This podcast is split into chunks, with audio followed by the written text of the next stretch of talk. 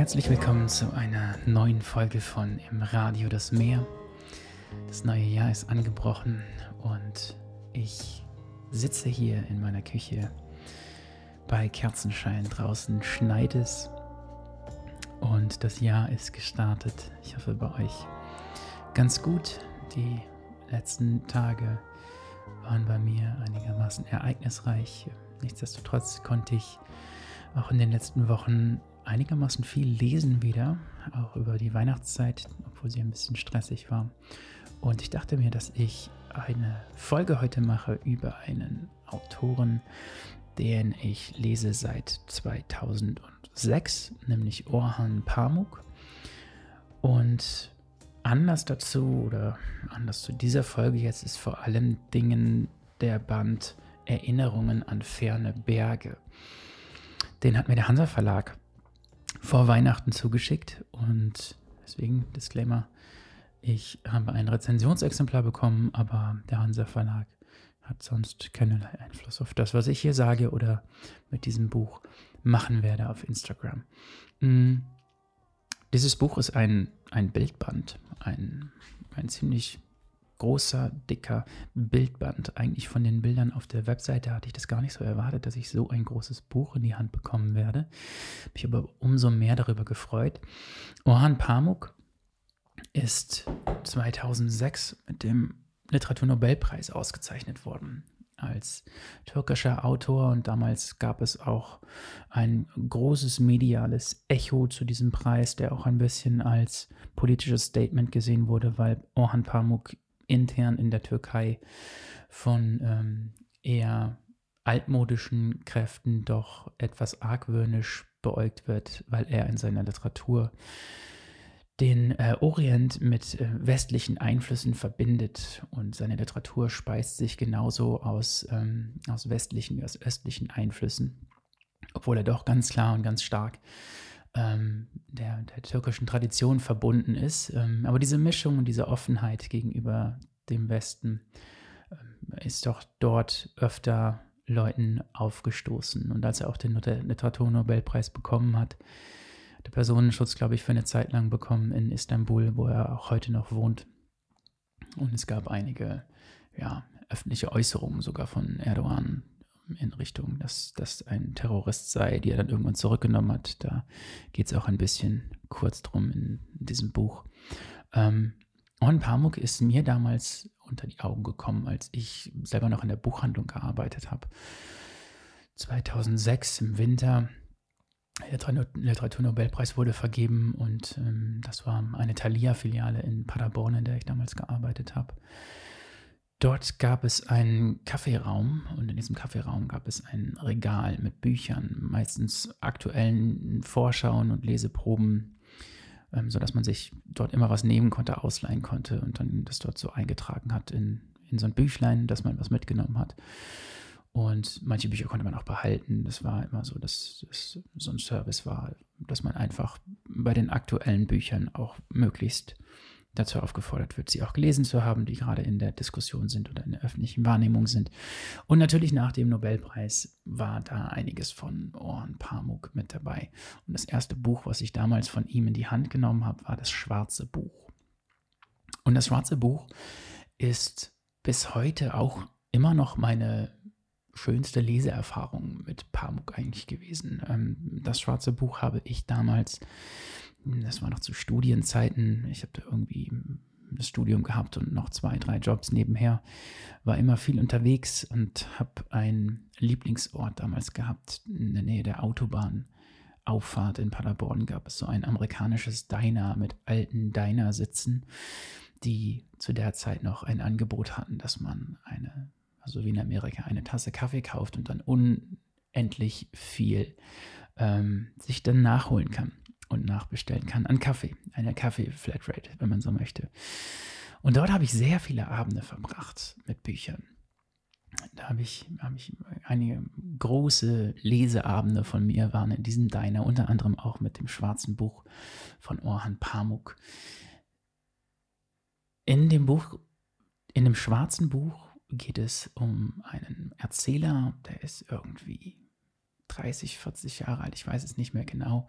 Und äh, der verliert zu Beginn des Buches seine Frau und sucht dann nach ihr. In diesem Buch kommt auch ähm, der, der Bruder der Frau vor, Chilal hieß er, glaube ich.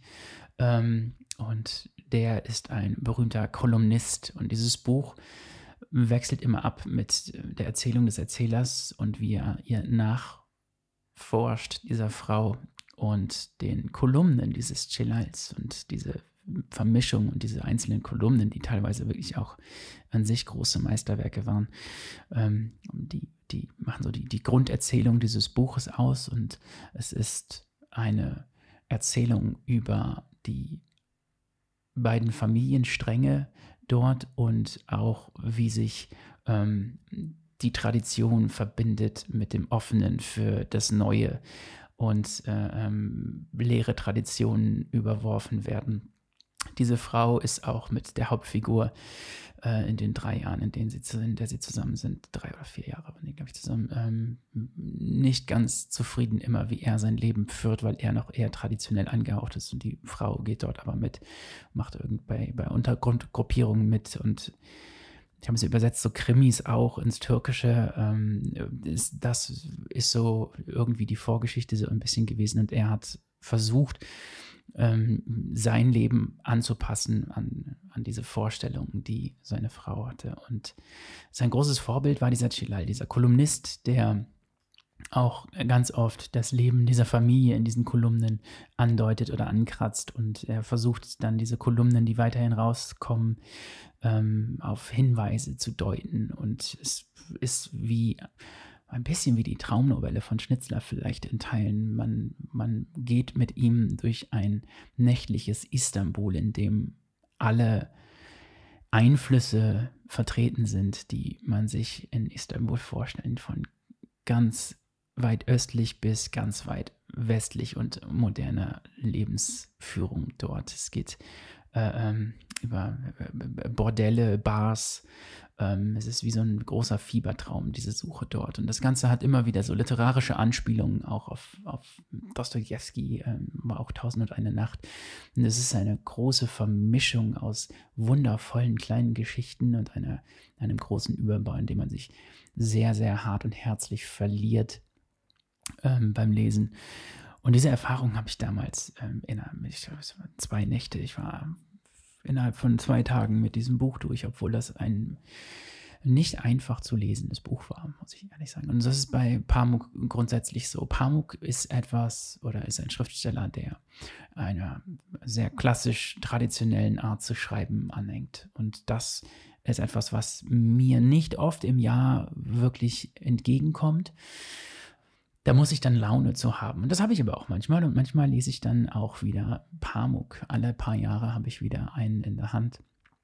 Und ähm, habe dann so ein Winterbuch irgendwie. Im letzten Jahr habe ich von äh, Giovanni di Lampedusa einen Leopard gelesen. Manchmal kann ich sowas. Gabriel Garcia Marquez, diese großen, schwülstigen, klassischen Wälzer mit äh, viel Familiengeschichte und ähm, das ist etwas, was ich einmal im Jahr kann, zweimal im Jahr. Und ansonsten ist mir, wirft es mich ab nach, nach einiger Zeit. Beim Pamuk, bei dem schwarzen Buch, das war damals genau der richtige Moment für dieses Buch. Mm, und das ist eine absolute Leseempfehlung. Es gibt auch ähm, ein Hörbuch, gelesen von Heiko Deutschmann, da habe ich auch irgendwann letztes Jahr mal reingehört.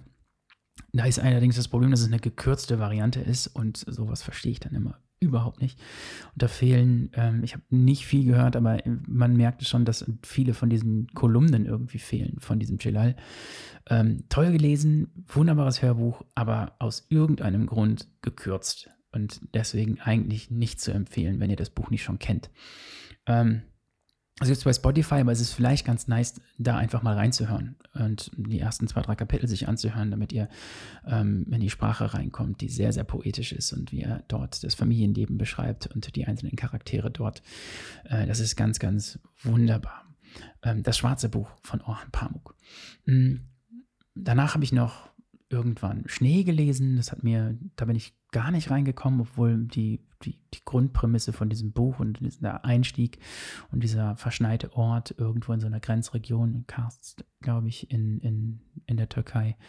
Ähm, die Ausgangslage gefiel mir eigentlich ganz gut, aber dann haben die Figuren mich so ein wenig verlassen im Laufe, im Laufe des Buches. Das Museum der Unschuld kam dann allerdings irgendwann.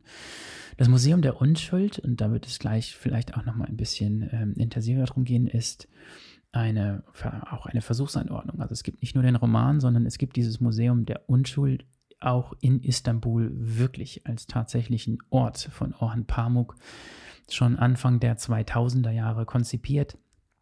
Und dann innerhalb von, ich glaube, zehn Jahren haben die da an diesem, an diesem Museum gearbeitet. Orhan Pamuk ist ähm, sehr, sehr interessiert an äh, Archivierung, äh, Museumsarbeit, ähm, auch Kunst an sich. Und da kommen wir dann zu diesem Roman oder vielmehr zu diesem Buch, das ich jetzt vom Hansa Verlag geschickt bekommen habe. Hm, Im Grunde wollte er immer Maler werden. Und das hat er auch in seiner Bankettrede anlässlich de, der Verleihung des Nobelpreises damals nochmal erzählt. Er wollte eigentlich Maler werden. Und als das nicht so wirklich funktioniert hatte, hat er da einen großen Haken hintergemacht, angefangen zu schreiben und dann kamen da die ersten Erfolge und dann ähm, sagt er in Interviews immer, hat er den Maler in sich getötet. Aber ganz tot war er dann anscheinend doch nicht. Denn Orhan Pamuk hat auch weiter gemalt und hat irgendwann 2010 ähm, oder irgendwie Mitte der Nullerjahre angefangen in so kleine, ganz normale Moleskine-Kalender, so Tageskalender, ähm, auf diesen Doppelseiten, wo immer zwei Tage verteilt sind, kleine Zeichnungen mit einzufügen in sein Notizbuch und in sein Tagebuch. Und das ist etwas, was mich von Anfang an sehr an diesen Autor rangeführt hat. Ich habe damals nach dem Nobelpreis gab es eine Dokumentation, ich glaube, sie kam im ARD, ich bin mir nicht sicher. Und die hieß, glaube ich, einfach Mein Istanbul oder so. Ganz platter Titel und es war so eine Stunde mit Orhan Pamuk bei ihm in seinem Schreibzimmer und äh, man ist dann da mit ihm durch Istanbul gelaufen und es ging auch um, ein bisschen um den, um den Eklat und, und seinen Status dort in Istanbul und ob er sich sicher fühlt mittlerweile wieder. Und der beste Teil dieses, dieser Dokumentation damals, die, falls ihr die habt oder wisst, wie ich da rankommen kann, bitte, bitte gerne melden. Die würde ich mir wirklich sehr gerne nochmal anschauen. Ähm, ich mag das vor allen Dingen, wenn Leute irgendwie auch in ihren Schreibzimmern gezeigt werden. Da bin ich irgendwie ein Sucker für. Wir haben also in dieser Doku am Anfang Szenen, wo er einfach da mit seinem Heftchen sitzt, was er da hat, und da reinschreibt und dort dann auch sagt, dass er eigentlich im Grunde den absoluten Jackpot geschossen hat. Mit der Art, wie er jetzt Geld verdienen kann. Weil er, weil er nur das macht, was er schon auch als Schüler gemacht hat. Nämlich sein Heftchen aufzuschlagen und aus dem Fenster zu schauen und zu träumen den ganzen Tag. Und dabei dann seine Notizen zu machen. Und der hat diese kleinen Heftchen, die er dort benutzt, oder Bücher oder Kladden oder was auch immer. Der wechselt da anscheinend immer jedes Mal, wenn man da wieder ihn sieht, alle paar Jahre in irgendwelchen Interviewsituationen hat er wieder irgendwas Neues, was er da liegen hat, in das er reinschreibt und auch reinmalt, wie man denn jetzt lernt. Und er sitzt vor, vor diesen Notizbüchern, schreibt auch Notizbuch, schreibt Tagebuch, aber er schreibt auch all seine Romane im ersten Schritt von Hand. Ist also ein sehr, sehr haptischer Schriftsteller, nimmt dazu auch meistens einen Füller, wenn man den Bildern glauben kann, die man dann sieht. Aber auch alles mögliche andere an Bleistiften, Buntstiften ähm, und was auch immer. Und das ist das, was jetzt veröffentlicht wurde. Eine kleine Auswahl aus seinem Tagebuch. Und ich habe das schon gesagt, er ist Kunst interessiert und das ist jetzt der dritte oder vierte, ich glaube dritte Band der nicht rein schriftstellerisch ist, wo es nicht nur um Text geht, der in Deutschland veröffentlicht wird. Es gab schon zwei andere Bände im Steidel Verlag. Da ging es um seine Fotografie. Er lebt, wie gesagt, immer noch in Istanbul und hat dort einen Balkon und hat auch eine Wohnung in New York, die auch auf den Hudson River rausguckt. Also für ihn ist immer anscheinend wichtig, dass er eine Wohnung hat, wo er aufs Wasser gucken kann, wo er die Schiffe sehen kann. Und bei dem ersten Buch, ich habe das damals auch gekauft aus dem Steidel Verlag. Das habe ich hier, hat er einfach mit einem großen Zoom-Objektiv von seinem Balkon aus Istanbul fotografiert. Zu jeder Tages- und Nachtzeit. Äh, mal in bunt, mal in schwarz-weiß. Und das sind hier Sonnenaufgänge über der Stadt. Es sind rangezoomt ähm, die Moscheen dort. Es sind die, die Schiffe, die auf dem Bosporus fahren. Und es ist wie so ein, wie so ein, ja, eher dokumentarisch. Also es ist jetzt nicht künstlerisch mit hohem Anspruch. Es sind schöne Bilder dabei, so Postkartenmotive irgendwie. Und da hat er aber sehr, sehr, sehr begeistert darüber geredet, dass er seine Kamera, die er über alles liebt, auch überall mit hinnimmt. Und ähm, vor drei, vier Jahren kam dann ein Buch raus, das hieß Orange. Die, also dieser erste Band hieß Balkon im Steidel Verlag und das zweite Buch hieß dann äh, Orange. Und Orange war, waren Nachtspaziergänge mit seiner Kamera in Istanbul. Und es ist alles ähm, mit einem relativ äh, originalgetreuen Weißabgleich mit einem orangen Ton dieser, dieser, dieser Laternen in den Istanbuler Straßen aufgenommen. Deswegen heißt das Buch auch Orange. Es sind 200, 300 orangene Bilder von Istanbuler Nachtansichten. Auch ganz nett durchzublättern ähm, und, und, und schön anzusehen. Und man geht so mit ihm mit auch und es hat so einen dokumentarischen Charakter und ich freue mich da für ihn, dass er das auch dann halt als Buch rausbringen kann, in Buchform veröffentlichen kann. Und auch ein Verlag wie Wuller, wobei da wahrscheinlich auch ein bisschen mit reinspielt, dass er Literatur- und Nobelpreisträger ist und diese Aufnahmen gemacht hat. Als äh, ich Bildbandliebhaber ähm, ist man von der Aufmachung bei Steidel da natürlich begeistert, ähm, aber es sind schon äh, sich dann doch irgendwann einigermaßen häufig wiederholende Postkartenmotive, die man drin hat, die aber auch wirklich toll sind und schön sind. Ich will da gar nicht äh, ähm, ein, ein, Pamphlet dagegen schreiben. Es ist eine schöne Idee und dass er, während er schreibt, jeden Tag auch, wenn er draußen schönes Licht sieht, Fotos macht, ist natürlich ähm, etwas Schönes. Und er macht nicht nur Fotos, er macht auch Zeichnungen und Tuschezeichnungen. Ähm, das ist hier, das sind Aquarelle, die er auf diese Seiten macht. Und ähm, ihr müsst ich werde das jetzt versuchen zu beschreiben, wie, wie dieses Buch aufgemacht ist und wie diese Seiten aufgemacht sind. Aber ich werde auch ein klein, kleines Reel machen bei Instagram. Da könnt ihr euch das nochmal anschauen. Ich werde ein paar kleine Ausschnitte per Video auch machen, dass man so ein Bild einmal bekommt. Dieser Band ist ähm, in einem sehr einigermaßen schmalen Hochformat ein, ein Taschenbuch, ähm, ein sehr hart eingeschlagenes Taschenbuch, aber es ist ein, dicker Karton, der drum ist. Orhan Pamuk, Erinnerungen an ferne Berge, Skizzenbuch, erschienen im Hansa Verlag. Und die einzelnen Seiten, sind immer Doppelseiten, genauso wie bei den Aufzeichnungen von ihm. Es sind immer diese zwei Tage, die gezeigt werden. Und man hat dann ähm, originalgetreu eine Doppelseite auf einer Doppelseite in diesem Buch in der Mitte abgedruckt. Und diese Zeichnungen sind sehr, sehr unterschiedlich. Manchmal sind das Bleistiftzeichnungen, manchmal sind das, ähm, äh, man, man, sieht hier so Filzstifte, man sieht äh, Buntstifte, man sieht, man sieht Aquarelle. Und das sind meistens ähnliche Szenen, wie er auch fotografiert hat schon vorher. Es sind oft Blicke aus Fenstern auf den Bosporus, es sind ganz oft Schiffe, die fahren, Wasser, Meer, Sonne, Licht, Sonnenuntergänge, Orte, an denen er schreibt, seine Schreibwohnung, äh, Orte, an denen er längere Zeiten verbringt, wenn er am Reisen ist. Ähm, sind auch manchmal kleine halbe Selbstporträts mit drin. Und in diese Bilder hinein schreibt er dann sein Tagebuch. Das heißt, er nutzt dann den, den, den Platz in diesem Bild aus, um dort über diesen Tag auch zu schreiben.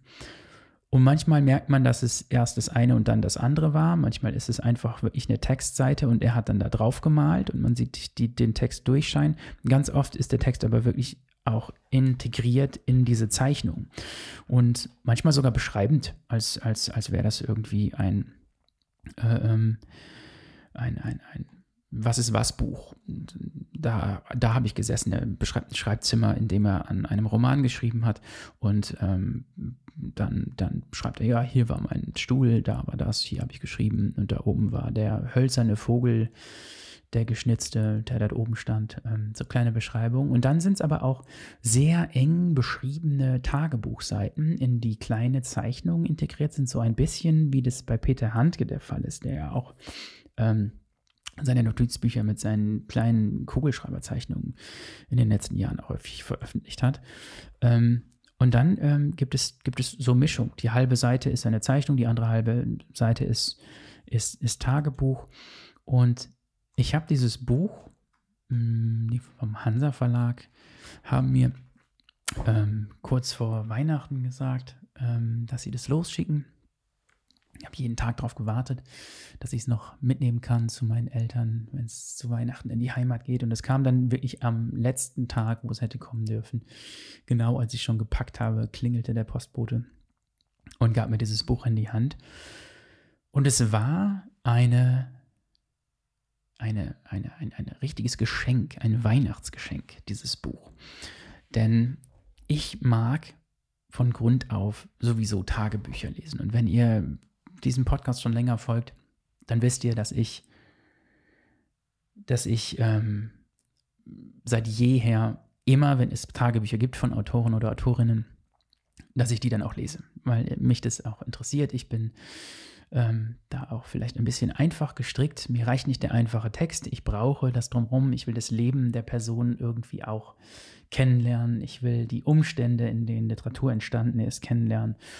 Das hat damals angefangen, ähm, 2000, 2004. Das habe ich auch schon mal im Podcast, glaube ich, erzählt. Es war damals meine Ex-Freundin musste irgendwie in, die war in so einem Kolleg, einem Schulkolleg, da ihr Abitur nachgeholt. Und da mussten sie ein, ein Referat halten über Kafka und Kafkas Prag. ähm, und jetzt, jetzt muss ich mal kurz gucken. Mein Kaffee ist durchgelaufen. Ich mache es jetzt mal so ein bisschen so wie im Diner damals. Heute gibt es Kaffee hier. Eine Sekunde. Ich lasse euch mal kurz warten.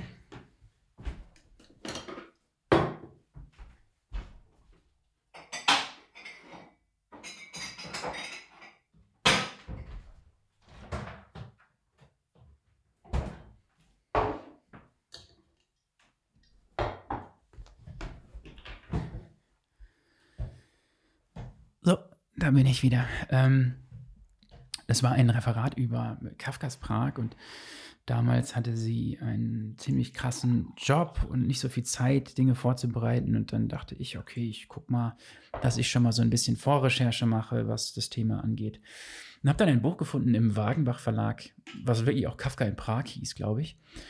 Und es war von Klaus Wagenbach ausgesucht. Ähm, alles Mögliche, wo Kafka über Prag spricht. Das heißt Briefe, äh, Romanausschnitte oder Textausschnitte und vor allen Dingen Tagebuchausschnitte dort. Und dieses, diesen kleinen Band habe ich damals gelesen und dachte mir, wow, okay, ähm, diese Tagebucheinträge mag ich wirklich sehr gern. Vielleicht kann ich da mal mehr lesen und habe mir seine Tagebücher bestellt. Es gab da diese zwei, drei Bände im Fischer Verlag. Äh, Tagebücher von Franz Kafka. Und das war auch wirklich eine, eine sehr große Revolution für mich in meinem Leseleben da habe ich dann angefangen, immer danach zu suchen und Tagebücher auch zu lieben und Tagebücher auch als Zwischenlektüre zu lieben, wenn ich hm, eine sehr krasse Lektüre hinter mir habe. Oder manchmal auch sogar die Sachen nebeneinander zu lesen. Und dann kamen ganz schnell weitere grandiose Taschenbücher, äh, äh, Tagebücher dazu. Das waren von Chandor Marei. Die Tagebücher waren grandios. Ähm, dann gab es von Georges Simenon Tagebücher, die ich geliebt habe. Dann äh, Sylvia Plath, die Unabridged Journals, die waren, die waren auch revolutionär für mich. Und dann ging das so weiter und ich habe das immer auch in mein Lektüreleben mit einbezogen. Ich mag es und es ist eine, eine ganz ein ganz besonderes Genre, was es heutzutage kaum noch gibt. Es gibt Leute, die sich darauf komplett konzentrieren. Paul Nison zum Beispiel, den ich sehr gerne lese, auch der, äh, für den ist, glaube ich, das halbe Leben oder das halbe Schreibleben diese, diese Tagebücher und er weiß auch, dass er sie veröffentlicht wird und man merkt auch, wenn man das liest, dass es für eine Veröffentlichung gedacht war. Und das ist ja immer so ein bisschen das Problem, wenn man sich Tagebücher anguckt. Wenn man Tagebücher von Franz Kafka liest, weiß man, die hat er für sich geschrieben. Die sollten nicht veröffentlicht werden. Man kann jetzt immer noch darüber streiten, warum er sie dann nicht wirklich verbrannt hat oder ähm, sein, sein, sein Erbe dann Max Brot gegeben hat. Und das ist für mich auch der, der Beweis damals dafür gewesen, dass er gesagt hat, okay, hier, du kriegst das alles, aber bitte veröffentliche das nicht. Also wenn er wirklich gewollt hätte, dass man es nicht veröffentlicht, dann hätte er es verbrannt. Selbst. Und der, der, die Weitergabe an Max Brot war für mich die Veröffentlichung in seinem Namen. Ähm, so sehe ich das seit jeher. Und bei ihm ist es aber so, dass man merkt, das Tagebuch ist für sich geschrieben. Orhan Pamuk hat in Interviews jetzt zu dem äh, zu dieser neuen Veröffentlichung Erinnerung an ferne Berge gesagt, dass ähm, er natürlich inspiriert ist auch von Leuten, die das in den 30ern, 40ern zum ersten Mal gemacht haben, seine, ihre Tagebücher zu veröffentlichen. Dass es immer natürlich eine Gratwanderung ist, wenn er das schreibt und er dort viel Zeit investiert. Und bei diesen Sachen hier merkt man, dass er dort einen nicht unbeträchtlichen Teil seines Arbeitstages für diese, diese Aufzeichnung anscheinend verwendet, da diese Zeichnungen teilweise so detailliert sind, dass er dafür Minimum zwei Stunden gebraucht haben wird, wenn nicht mehr. Und er spricht auch darüber, wenn er jetzt in Interviews über seine Arbeit daran spricht, dass, ich, es einfach etwas ist, was ihn erfüllt und wo er dann mit seinen Buntstiften vor diesen Einträgen steht. Und er ist, geht da auch nicht besonders chronologisch vor. Er guckt auch durch alte Bücher durch und fügt dann an manchen Stellen noch ähm, ähm, diese, diese Gemälde hinzu und diese Zeichnung und an manchen Stellen schreibt er auch noch was in alte, in alte Zeichnungen hinein und es ist alles so ein, ein lebender Kosmos. Und diese Bücher werden auch ausgestellt mittlerweile. Ich habe gesehen, dass er gerade in, in Dresden auch eine Ausstellung hat. Kann man gleich vielleicht nochmal drauf. Ähm, aber ich, mich würde das wirklich sehr interessieren, diese Notizbücher hier einmal live zu sehen. Ähm, Kommen wir zurück zu der Beschreibung, dass ihr noch mehr ein besseres Bild bekommt. Ich hatte gesagt, es ist immer eine Doppelseite. Und man sieht dann das Original mit dem original türkischen Text. Und dann ist eine deutsche Übersetzung um dieses, dieses Original, diesen Original-Scan dieser Doppelseite ähm, genau so angeordnet, wie es auf den Seiten angeordnet ist. Das heißt, ist etwas links unten an der Seitenecke, dann wird das auch links unten in der Ecke, sodass man immer genau weiß, welche Übersetzung das für was jetzt gerade ist. Es ist nicht einfach nur runtergeschrieben dann, was da alles an Text steht, sondern es wird auch versucht, so ein bisschen hier ähm, die Anordnung auf der Seite des Textes hinzubekommen. Das ist wirklich richtig, richtig, richtig cool. Und bei Pamuk, das Ding hat 400 Seiten oder so. Knapp 400 Seiten. Es ist wirklich massiv. Und ich habe dieses Buch bekommen kurz vor Weihnachten und angefangen dann an den Weihnachtstagen immer abends und nachts da drin zu blättern. Und ich bin da völlig drin verloren gegangen. Das hat mich so befriedigt, diese Seiten mir anzuschauen. Ähm, mal ein, ein stumpfes vorweg. Ich liebe, dass er keine schöne Schrift hat. Das ist etwas, was mich jedes Mal ankotzt. Jeder Schriftsteller, den ich mag, wenn man da Notizbuchseiten oder handgeschriebene Manuskripte sieht, dann haben die immer so eine wunderschöne Schrift. Und er hat einfach eine ganz normale, hässliche Schrift, wie jeder andere auch. Natürlich ist er dann mit, der, mit dem Talent ge geschlagen, dann doch malen zu können wo man dann nicht mehr dran, dran kann. Aber man merkt, dass hier jemand sehr frei und sehr ähm, ja, liebevoll und für sich im Grunde diese Seiten bemalt und das schreibt und da auch gar nicht darauf achtet, dass das irgendwie eine großen, einen großen literarischen Wert hat. Man liest hier wirklich ein Tagebuch. Es geht nicht darum, dass es so Aufzeichnungen sind wie bei Paul Nison, sondern mh, hm, man hat wirklich das Gefühl, ah, da hat jemand einfach einen guten Tag gehabt, hat im Meer geschwommen, genauso wie er es hier schreibt. Und äh, ähm, hat dann einfach ein paar Zeilen hier reingeschrieben und als er dann wieder zu Hause war, die Bleistiftzeichnung. Also das ähm, erwähnt er hier auch oft, dass er so Bleistiftzeichnungen erstmal macht und das Ganze dann in einer ruhigen Minute, wenn er dann wieder zu Hause ist, auch ein paar Wochen später oder ein paar Monate später mit Farbe dann ausmalt mit seinen Buntstiften. Mhm. Die Tagebücher, die hier abgebildet sind, starten so ungefähr 2009, 2008, ich glaube 2009 und gehen ähm, bis in die Corona-Zeit hinein. Und in diesen 10, 12 Jahren hatte er maßgeblich an drei Dingen gearbeitet. Zum einen immer noch zu Beginn ähm, an der Eröffnung dieses Museums, das Museum der Unschuld. Ähm, das Museum der Unschuld ist auch ein Roman gewesen, der kam 2008 oder 2009, glaube ich, auch bei, bei Hansa raus. Oder 2007, ich bin mir gar nicht mehr sicher. Ähm, und da ging es um eine verzweifelte Liebesgeschichte der Hauptfigur. Bei mir sind die Lektüren jetzt schon ein bisschen her, deswegen verzeiht mir, dass ich die Namen nicht mehr alle so drauf habe. Aber eine verzweifelte Liebe eines Mannes, ähm, die nicht erwidert wird von einer Frau und er beginnt dann mh, hm, Dinge zu sammeln, die sie berührt hat.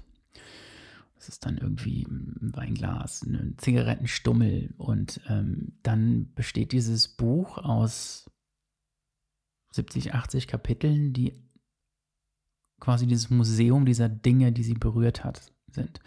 Und in Anlehnung daran hat er wirklich dieses Museum der Unschuld in Istanbul eröffnet. Und dort sind genau solche Dinge ausgestellt. Kleine alltägliche Dinge, die äh, durch eine Geschichte mit Bedeutung aufgeladen werden. Hm. Ich bin 2019 in Istanbul gewesen, im Winter, im Dezember. Und das stand auf meinem Plan und es ist wie immer bei mir. Ähm, ich fahre dorthin und das Museum hat natürlich geschlossen, wenn ich da bin. Das war auch schon so, als ich das erste Mal in Lissabon war und mir die Truhe von äh, Fernando Pessoa anschauen wollte und das Pessoa-Haus dort, äh, es hatte zu, als ich genau da war. Und das, so war es auch in Istanbul, aber ich habe ein Foto von draußen, das werde ich auch bei Instagram nochmal in die Story posten. Von diesem Museum hätte ich mir gerne angeschaut. Dieses Museum ist aber auch eine Wanderausstellung. Und ähm, das, das, die, die, die Idee dazu passt eher immer wieder an. Aktuell in Dresden, ich habe es leider nicht gesehen. Hm, eigentlich müsste ich mal hinfahren, das sind zwei Stunden von hier. Hm, gibt es aktuell eine Ausstellung, die heißt Der Trost der Dinge. Und da hat er ein ähnliches Prinzip wohl verfolgt, wie ich das im Deutschlandfunk gehört habe. Ähm, auch diese Gegenstände genommen, haben sie aber in einen Bezug gestellt zu ähm, klassischen alten Meistern der Malerei dort. Also es ist irgendwie so ein, ein, ein, ein Mix, den er dort gemacht hat. Also wenn ihr aus Dresden kommt, schaut euch das mal an und schickt mir gerne mal ein paar Fotos, wie das dort wirklich aussieht. Ähm, das würde mich schon sehr interessieren. Und dieses Museum der Unschuld, hm, also nicht der Roman, sondern das wirkliche Museum, nimmt einen großen, großen Teil der Einträge hier ein, weil das anscheinend sehr, sehr nervig war und sehr anstrengend, das zu planen, das umzusetzen und diese ganzen Gegenstände zu finden, die er für würdig gehalten hat, dort auszustellen. Entschuldigung. Und das Museum der Unschuld ist das eine. Dann äh, geht es um einen Roman, der danach kam, in der es eine Hauptfigur gab, Meflut, ähm, jetzt ist mir der Titel dort, ich habe das Buch leider nicht gelesen, ich kenne es nur durch diese Aufzeichnung. Ähm, werde ich gleich vielleicht noch nachschieben. Und es geht um ein zweites Buch, nämlich Die Nächte der Pest.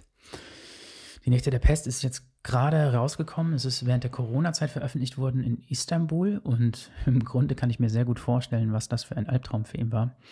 Er hat sich in den Jahren vor der Corona-Pandemie sehr, sehr stark mit äh, Pandemien auseinandergesetzt und viel recherchiert und sich anlesen müssen, was dann in alle Welt innerhalb von drei Wochen auf einmal äh, jeden Tag aus den Nachrichten erfahren hat. Hm. Also hat ihn das wahrscheinlich doppelt getroffen, aber anscheinend wurde das Buch trotzdem sehr gut verkauft oder vielleicht deswegen sehr gut verkauft dort. Ähm, erwähnt das hier noch zum Schluss. Von daher ähm, hat, es, hat es wahrscheinlich eher gut getan als schlecht. Ähm, aber ich kann mir sehr gut vorstellen, wie frustriert er war, ähm, dass ihn die alltäglichen Ereignisse eingeholt haben, bevor er das Buch veröffentlichen konnte. Vor allen Dingen, weil er an seinen Büchern anscheinend Minimum drei, vier, fünf Jahre arbeitet und es scheint eine Höllenqual zu sein, die wir hier miterleben. Das Buch hier ist aufgebaut Das ist etwas, was ich am Anfang nicht ganz nachvollziehen könnte. Die Reihenfolge hier hat er mit Sicherheit gewählt. Es steht zumindest nichts anderes hier im Buch. Und sie springt. Das heißt, wir lesen dieses Tagebuch nicht chronologisch, mhm. sondern es hat eine Ordnung. Und diese Ordnung kann man so ein bisschen erfühlen vielleicht.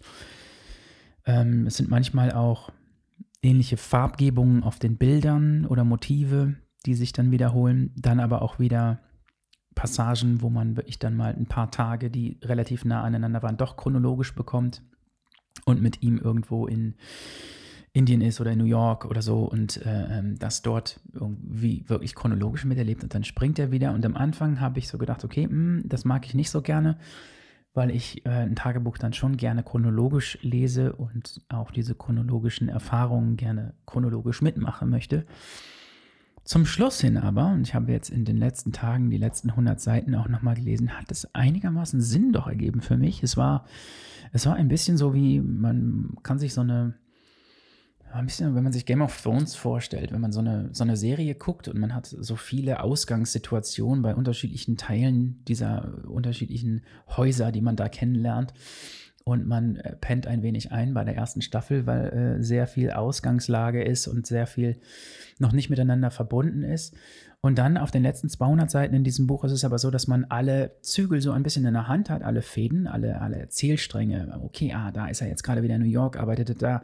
Ähm, es ist auch, er hat zwei große Beziehungen gehabt. Einmal Asle, mit der er jetzt anscheinend noch zusammen ist, seine Lebensgefährtin, und ähm, ähm, vorher eine indische Schriftstellerin, mit der er auch gereist ist und gemeinsam gearbeitet hat. Diese beiden Figuren treten natürlich auch auf und ähm, auch ganz viele andere Wegbegleiter von ihm und, und Freunde, die er hat.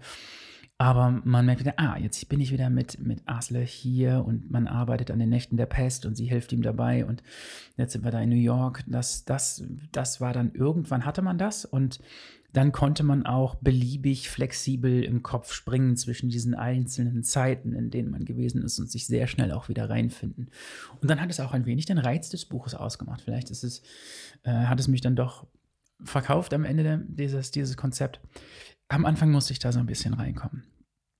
Ähm, aber wie sehen so Seiten jetzt wirklich aus? Ich habe mal äh, gerade jetzt zum Schluss hin auch ein paar Seiten mir hier noch markiert und ähm, ich dachte mir, dass ich auch einfach hier ein wenig rumblättere und euch mal ein, zwei Passagen auch ähm,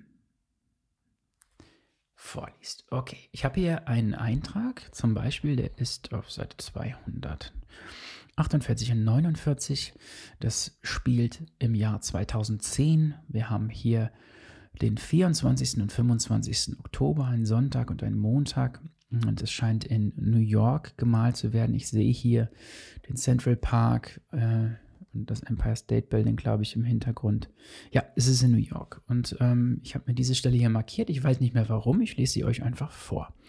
Dann ähm, sind wir ähnlich überrascht, wie ich das war auf den ganzen Seiten. Weil sie echt wirklich oft nichts miteinander zu tun haben und man ganz große Sprünge macht zeitlich. Und äh, ähm, zwischen Alltagsbeschreibungen und dann aber auch sehr vielen poetologischen Überlegungen zu seinen Büchern ähm, immer so springt und dann ist es aber auch wieder irgendwie einfach nur die Erzählung über einen Tag mit Freunden. Mhm. Den Eintrag lese ich euch jetzt einfach mal vor. Ich bin jemand, der in dieses Heft alles ganz genau schreibt, als würde ich die Welt hier aufheben und würde versuchen, hier auszuleben, was ich nicht wirklich erlebe. Das Leben, das ich gern führen würde ein Leben als Maler. Daraus ist aber nichts geworden. Inwiefern kann es mich trösten, schreibend ein solches Leben erstehen zu lassen?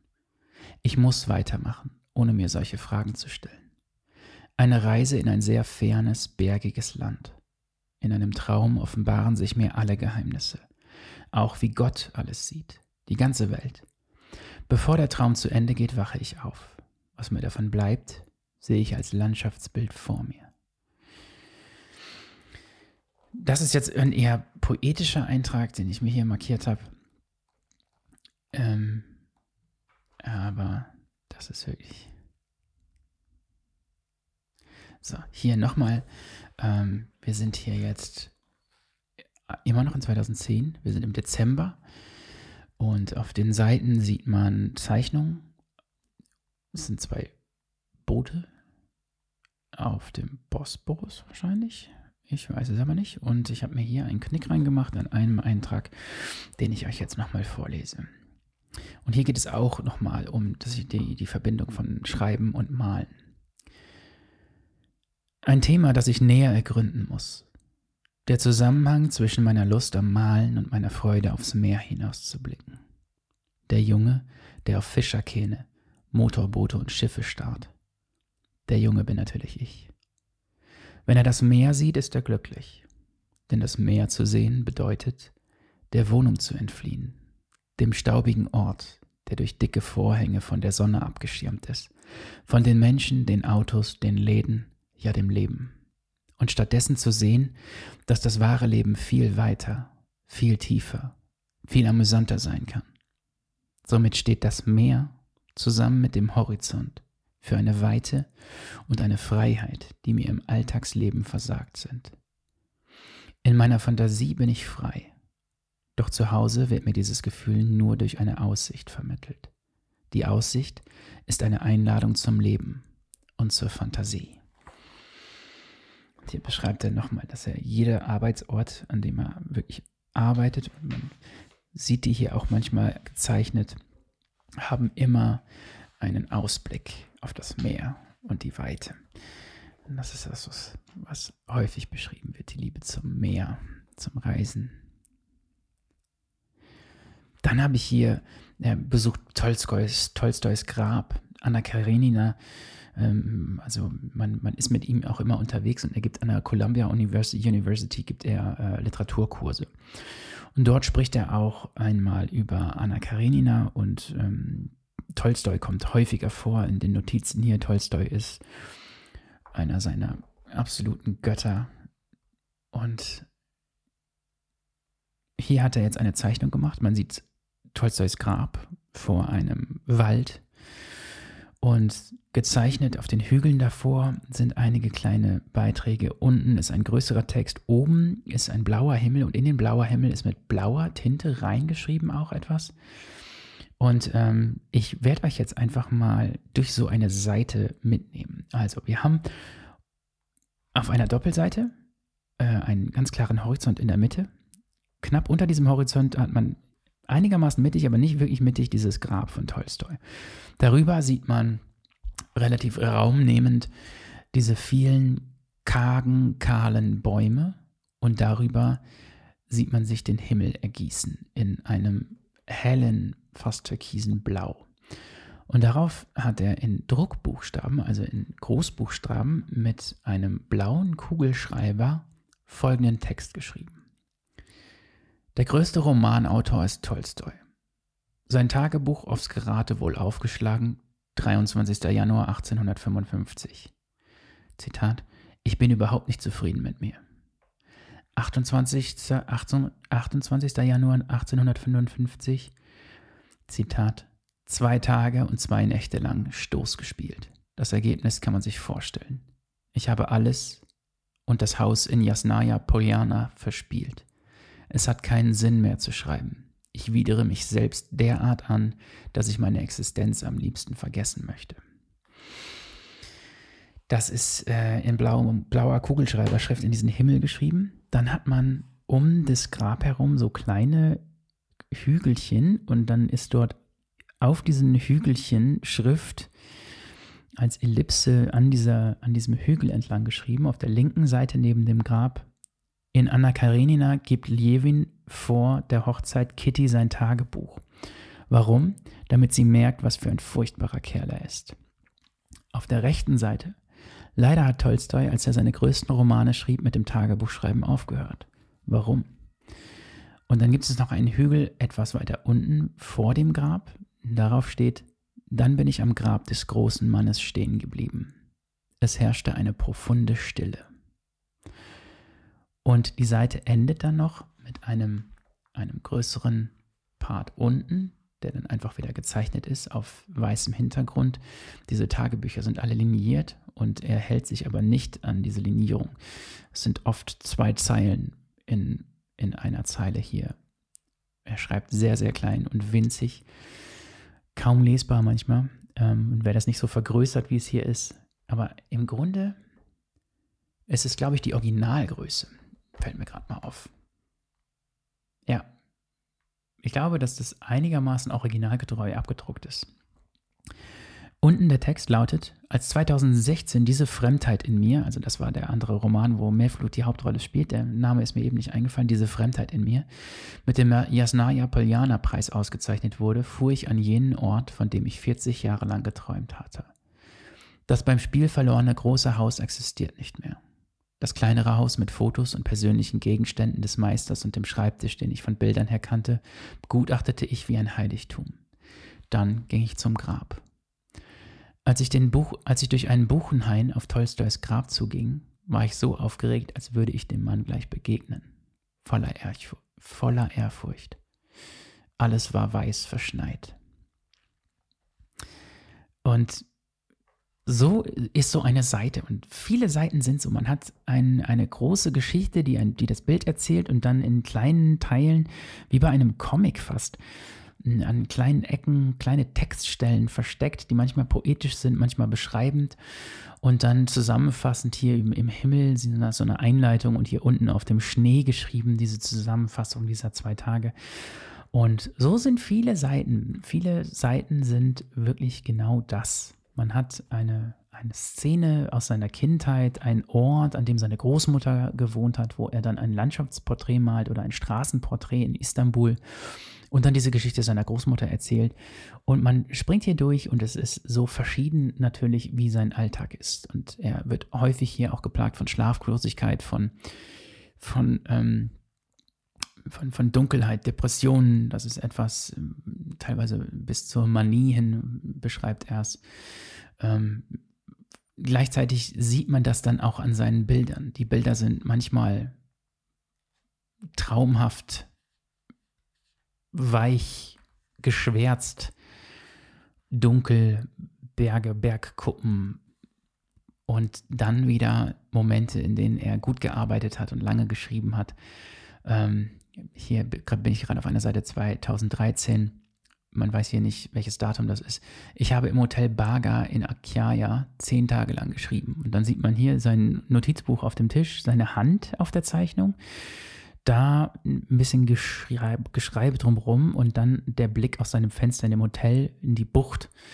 Und dann zeigt er dort, ja, hier hinten ist nochmal so eine kleine Bucht, in der ich auch hingefahren bin, ähm, wo ich ins Meer gesprungen bin, mit dem Boot in diese ferne Bucht gefahren und geschwommen. Und dann so ein Pfeil auf diese Bucht hinten. Und mm, ich bin wirklich in diesem Buch ja, versunken. Immer wieder, ich habe es nicht am Stück gelesen, immer wieder in die Hand genommen, oft abends zum Einschlafen, einfach zwei, drei Sätze. Und es hat bei mir auch dazu geführt, dass ich, äh, so wie es bei mir oft ist, wenn ich jemanden in seinem Habitus sehe, es versuche auch ein bisschen nachzumachen. Ähm, ich habe mir auch, ich habe auch noch so einen, einen, Kalender, Tageskalender und schreibe seit dem 1. Januar jeden Tag eine Seite Tagebuch. Und bei mir ist es oft so, dass ich, ich habe immer Notizbücher und Notizhefte. Und oft weigert sich in mir etwas, den Stift hinzusetzen, weil ich immer denke, ich würde gerne eher so Tagebuch schreiben wie Paul Niesong. Und alles ist eigentlich im Grunde druckbar und es sind Ideen für größere Dinge und sie verweisen auf etwas. Aber sich einfach jeden Tag eine Seite zu nehmen und ein einfaches Tagebuch zu schreiben, hat mich sehr, sehr befreit. Und ich bin jetzt bei Tag 17 heute angekommen, habe das durchgezogen. Und diese eine schöne Seite, die ich mir abends nehme, bevor ich einschlafe, um sie zu schreiben, ganz ohne Druck und ohne irgendeinen schriftstellerischen Anspruch, die hat mir sehr schon sehr entsprochen bisher in diesem Jahr. Mal gucken, wie lange ich das durchziehe. Mal schauen. Ja, ähm, also Erinnerungen an ferne Berge. Es sind jede Seite ein Scan einer Doppelseite, Tagebuchnotizen, Malerei, äh, kleine Tuschezeichnungen, kleine Kugelschreiberzeichnungen, ähm, Aquarelle, alles ganz gemischt, manchmal sehr dunkel, sehr düster, sehr schwarz, je nachdem, was für ein, ein, ein Himmel über dem Meer war an diesem Tag, als er gemalt hat. Meer in allen seinen Farben, Himmel, Sonne, Sonnenuntergänge. Ähm, er, er mag Farben sehr. Es ist sehr bunt. Viel ist wirklich auch, man hat eine Seite und es ist eine, eine, eine Insel darauf in orange, türkisfarbenes Meer. Und dann gibt es hier winzig geschrieben riesige Einträge, wo er mit unterschiedlichen Stiften auch gemalt hat. Er malt manchmal mit so einem schwarzen, manchmal mit einem knallroten, manchmal mit einem türkisen Stift und das mischt er dann auch alles und dann, und dann nimmt er noch einen Textmarker in bunt und legt das noch drüber. Und man verliert sich so schön in, in Farbe und dann auch in den manchmal sehr einfach gehaltenen ähm, Reflexionen über seine Arbeit an seinen Romanen und wie er nicht vorankommt und wie er, wie er leidet und wie er nicht, nicht schlafen kann. Und wie er zum Schluss eines Romans dann irgendwie am Abend drei Stunden schläft, dann nochmal eine Stunde aufsteht, um eine Stunde zu schreiben und dann nochmal drei Stunden äh, schläft, damit es endlich ähm, fertig wird. Ich habe es sehr genossen und ich bin sehr versucht, diese Fremdheit in mir und die Nächte der Pest in den letzten beiden Romane, die ich noch nicht in der Hand hatte, anzufangen zu lesen, weil mich dieses Buch hier so fasziniert hat. Und ich kann euch gerade jetzt bei den grauen Tagen, die uns bevorstehen, ganz doll empfehlen. Orhan Pamuk, Erinnerungen an ferne Berge. Erschienen bei Hansa nicht ganz günstig. Das Buch kostet 46 Euro. Das ist, wie gesagt, ein Bildband, der sehr aufwendig gestaltet ist. Er ist jetzt nicht, nicht ganz krass gebunden. Das finde ich aber immer besser. Ich mag gerne Bücher, die ich dann trotzdem mir in den Rucksack werfe, die nicht wie Coffee Table Books sind, wenn es darum geht, auch so etwas Gebräuchliches wie dieses Buch irgendwie zu machen. Das war die ganze Zeit mit in meinem Rucksack. Sie sieht auch sehr gebattert aus, meine Ausgabe hier. Ähm, ganz, ganz große Empfehlung von mir, Orhan Pamuk. Und ich hoffe, dass es euch gut geht. Vielen, vielen Dank nochmal für die ganzen Rückmeldungen zu der Proust-Folge. Da habe ich mich sehr gefreut, da einige auch getroffen zu haben, die da ähnlich äh, mit ihm umgehen. Ähm, ich würde mir sehr wünschen, von euch zu hören.